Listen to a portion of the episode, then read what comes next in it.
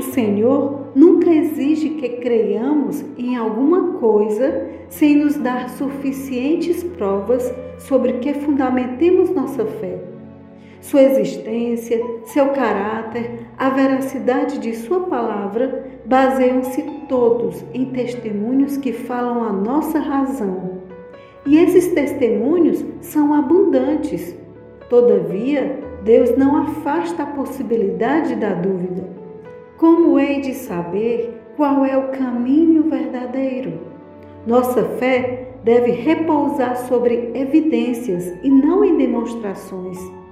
Os que quiserem duvidar hão de encontrar oportunidade, ao passo que os que desejam realmente conhecer a verdade encontrarão abundantes provas em que basear sua fé. A palavra de Deus, como o caráter de seu autor, apresenta mistérios que não podem ser nunca perfeitamente compreendidos por criaturas finitas. A entrada do pecado no mundo, a encarnação de Cristo, a regeneração, a ressurreição e muitos outros assuntos apresentados na Bíblia são mistérios demasiadamente profundos para serem explicados ou mesmo cabalmente compreendidos pelo espírito humano. Não temos, porém, motivos de duvidar da palavra de Deus, pelo fato de não podermos compreender todos os mistérios de Sua providência.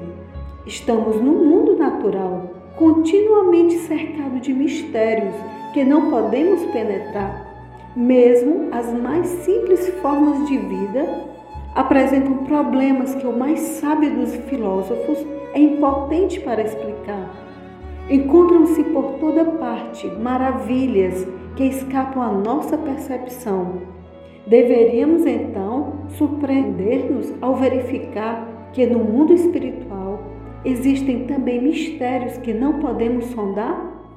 Toda a dificuldade jaz na debilidade e estreiteza do espírito humano Deu-nos Deus, nas Escrituras, suficientes provas de seu caráter divino e não devemos duvidar de Sua palavra, pelo fato de não podermos penetrar todos os mistérios de Sua providência.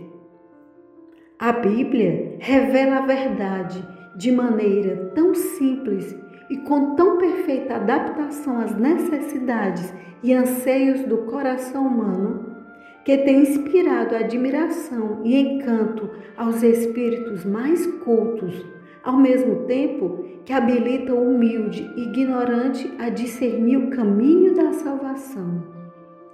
Reconhecer que nos não é possível compreender plenamente as grandes verdades da Bíblia é simplesmente admitir que a mente finita é incapaz de abranger o infinito, que o homem, com seu limitado conhecimento humano, não pode entender os desígnios do onisciente. É justo examinar cuidadosamente os ensinos da Bíblia e descobrir as profundezas de Deus, até onde nos são reveladas nas Escrituras. Ao passo que as coisas encobertas são para o Senhor nosso Deus as reveladas são para nós.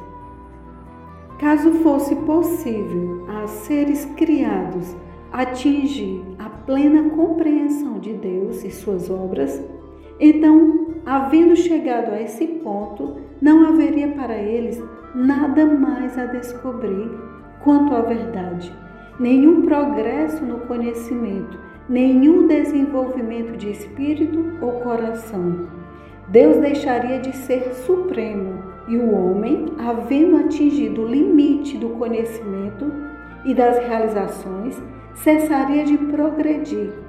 Graças a Deus que não é assim.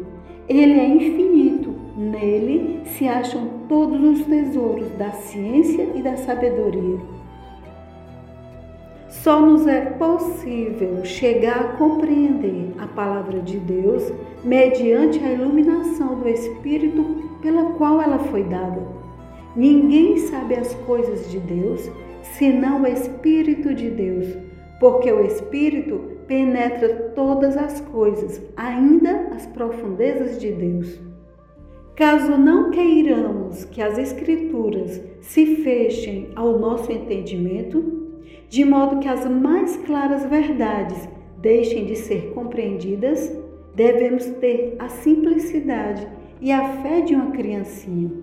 Estar dispostos a aprender, buscando o auxílio do Espírito Santo a consciência do poder e da sabedoria de Deus e de sua incapacidade para lhe compreender a grandeza deve inspirar-nos humildade e devemos abrir Sua palavra com reverência, como se entrássemos à Sua presença, com santo temor. Ao lermos a Bíblia, a razão deve reconhecer uma autoridade superior a si própria e o coração e a inteligência se devem curvar perante o grande eu sou. Há uma prova que está ao alcance de todos, tanto do mais culto como do mais iletrado, e esta é a da experiência. Deus nos convida a verificar por nós mesmos a veracidade de Sua palavra, a fidelidade de Suas promessas ele nos convida: provai e vede que o Senhor é bom. Em lugar de confiar nas palavras de outros, devemos provar por nós mesmos. Ele afirma: Pedi e recebereis. Suas promessas serão cumpridas, nunca falharam. Isso jamais acontecerá.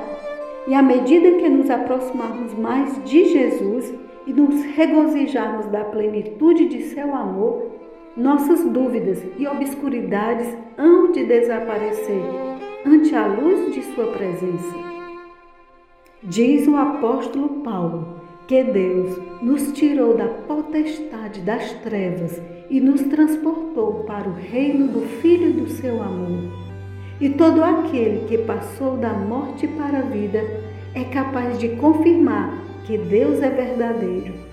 Pode testificar necessitava de auxílio e encontrei-o em Jesus. Toda necessidade foi suprida, a fome de minha alma foi satisfeita.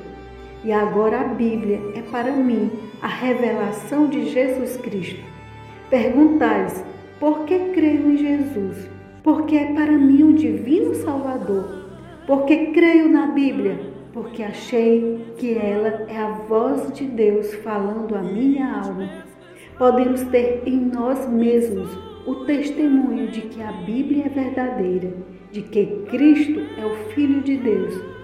Sabemos que não temos estado a seguir fábulas artificialmente compostas. Pela fé, podemos olhar o porvir e apegar-nos à promessa de Deus quanto ao desenvolvimento intelectual, unido às faculdades humanas às divinas e pondo toda a capacidade da alma em direto contato com a fonte da luz. Podemos alegrar-nos no fato de que tudo o que nos tem causado perplexidade nas providências de Deus nos ficará patente então.